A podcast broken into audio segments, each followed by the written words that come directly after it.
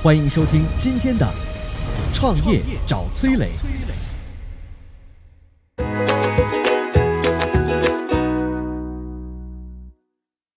你吃过双汇火腿肠吗？它从一夜之间赔光上百亿，到带领双汇东山再起，双汇是如何发展成为全球最大的猪肉食品企业的呢？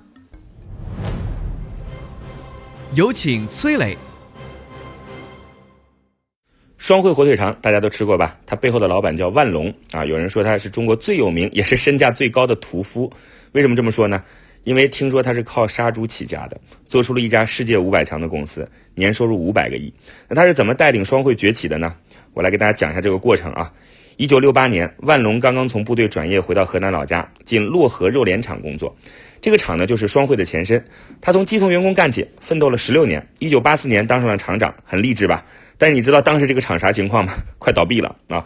这个万隆上任之后啊，雷厉风行，换掉了所有的副厂长，换掉了所有的关系户，甚至连市领导的侄女儿都被他给开了。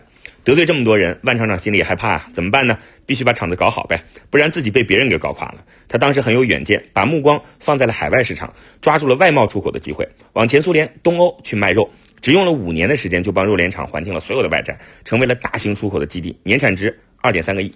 不过，一九九一年东欧剧变，苏联解体，靠出口市场赚钱的肉联厂再次面临了危机。要知道啊，当时这个厂百分之八十的出口业务都要停产了，怎么办呢？万隆砸锅卖铁，咬着牙上了全国最先进的火腿肠生产线。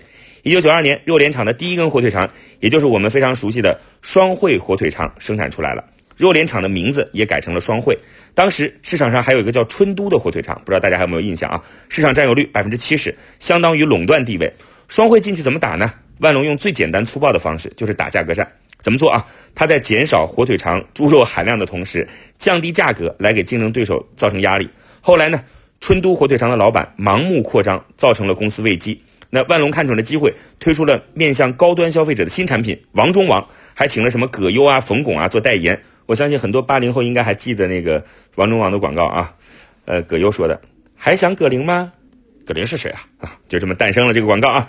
广告轰炸之后呢，这个品牌的知名度迅速的提升，然后他又组建了一支强大的经销商团队。当时双汇有一千多个经销商，给高薪激励，然后迅速就把双汇火腿肠带到了全国各地。你看看啊，就用了一年时间，双汇就成了火腿肠市场的龙头老大，营收突破二十个亿。一九九八年，双汇成功上市，成为中国肉类行业第一股。你知道现在的双汇光肉制品收入是有多少吗？二零一八年二百三十二点一亿。总结一下啊。双汇火腿肠作为后入者，通过低价策略和成本控制来追着竞争对手打，然后呢，再用差异化的战略，然后去打出一个高端消费者的王中王火腿肠品牌，获取更高的利润，来为低价的策略输血啊！那边便宜没关系，这边有利润高的，通过广告轰炸和渠道铺设，快速抢占市场，取代龙头老大的位置。我曾经呢跟很多创业者沟通过，发现创业者最大的痛点就是缺少资源、缺少链接。于是呢，我们创立了创业者社群“乐客独角兽”，现在啊已经有三万多人了。有人在这找到了创业机会，找到了客户、渠道商、投资人。下拉手机屏幕，在节目简介里边有我的个人微信号，我在社群等你。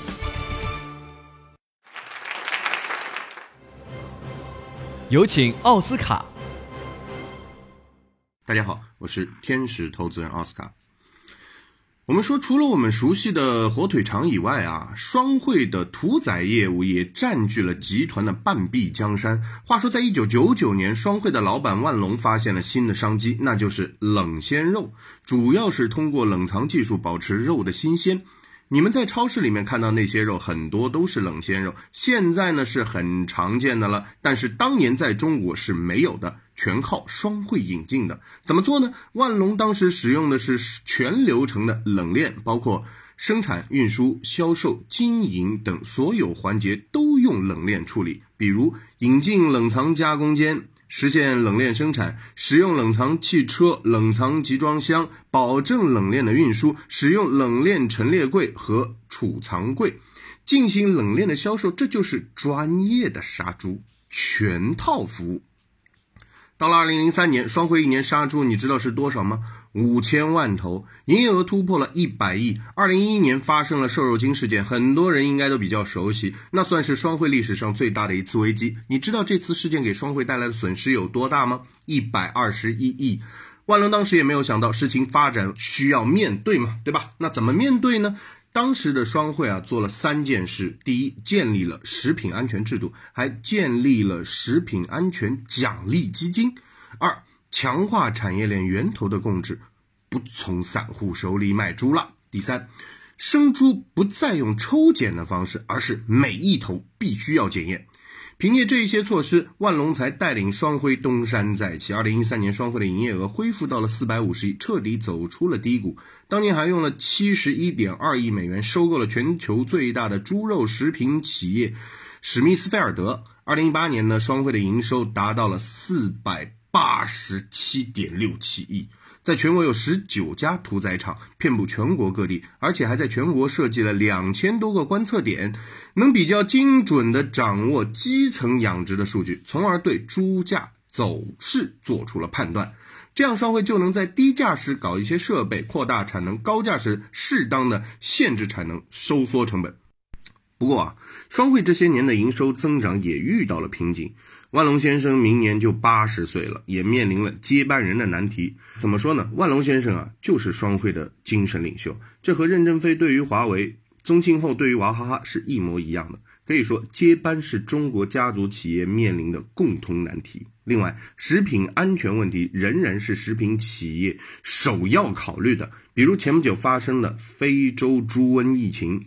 就是又一次给双汇带来了挑战，这还得看双汇如何去做好食品安全的控制，来给老百姓提供真正安心放心的猪肉食品。